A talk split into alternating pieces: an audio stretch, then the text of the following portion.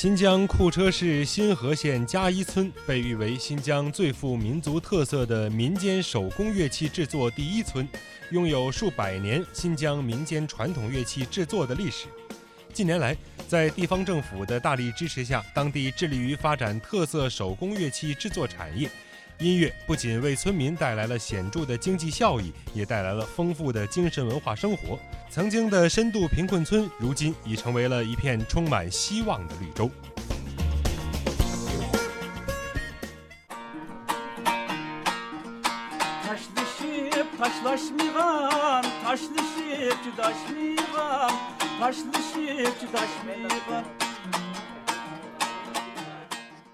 加一村村庄不大。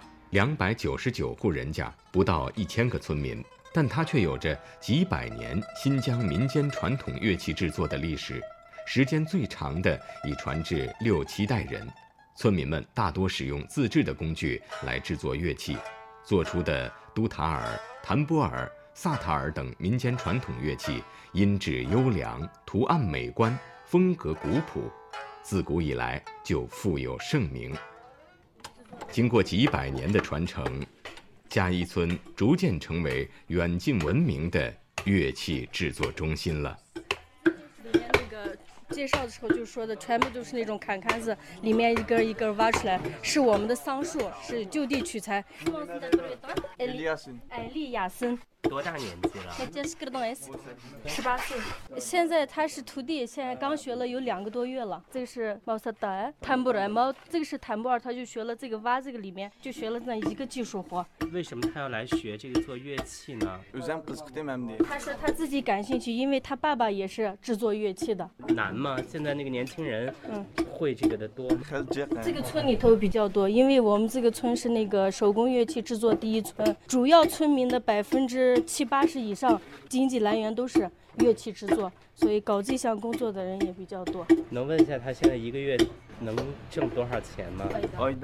学徒这段时间他给的是给的有点少，给的六百，嗯，一个月。一个出了徒的大概挣多少钱？他是徒弟，他们两个人的工资如果按量来算的话，一个月三千多一点，将近四千块钱的时候也有。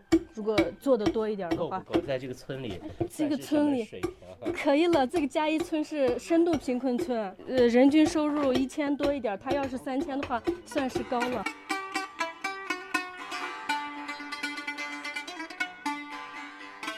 这个乐器弹拨啊，这个乐器和古代呢，这个秋瓷的这个琵琶有很大的关系。咱们现在看到这个琵琶四根弦，它是用这个手弹拨的，而且呢，它的这个音箱面板把位，它不是一个一个那个品嘛，嗯，也都和琵琶非常相像。都它这个音箱嘛，它可以用那个切出来的，而这个弹拨不一样，它必须是一个整的这个桑木嘛，用那个奔，一个一个的抠出来的，厚薄还有讲究。琵琶从新疆走出去了，到了内地了，后来新疆没琵琶了，但是呢。后人仍然按照琵琶的造型嘛，改造成了唐拨儿，它又结合了西亚的这个乐器的一些特征。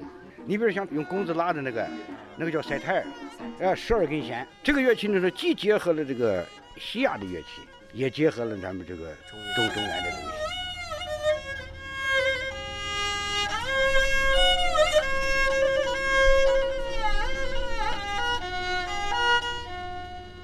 我是那个唐西我是伊奇艾日克镇加伊村二组村民买买蒂图买尔。刚刚这个乐器叫萨塔尔，比较难弹，十三根弦，是乐器里比较难弹的一种，跟传统乐器不一样。我也是制作乐器的，也会制作，也会弹。弹奏这方面已经四十五年了，制作这方面也有四十年了，算是这个村子里面会做乐器的工匠里弹奏的最好的。我认为乐器的好坏直接影响弹奏的水平。我们选择乐器的标准，首先看材质，其次是出自哪位工匠的手。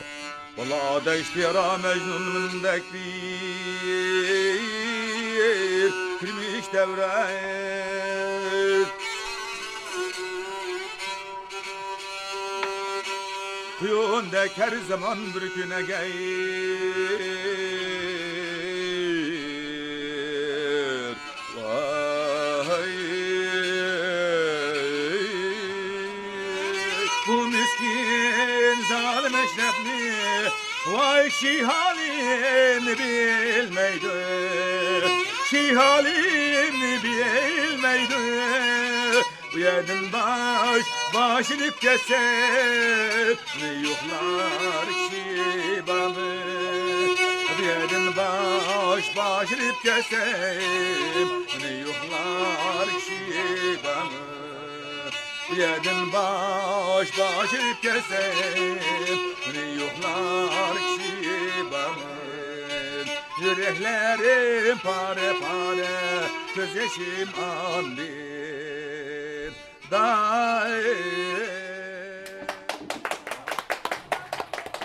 几百年前，加一村还是胡杨荒草丛生的一片湿地荒原。几十年前，加一村人多地少，资源匮乏，经济一落千丈，农民陷入深度贫困。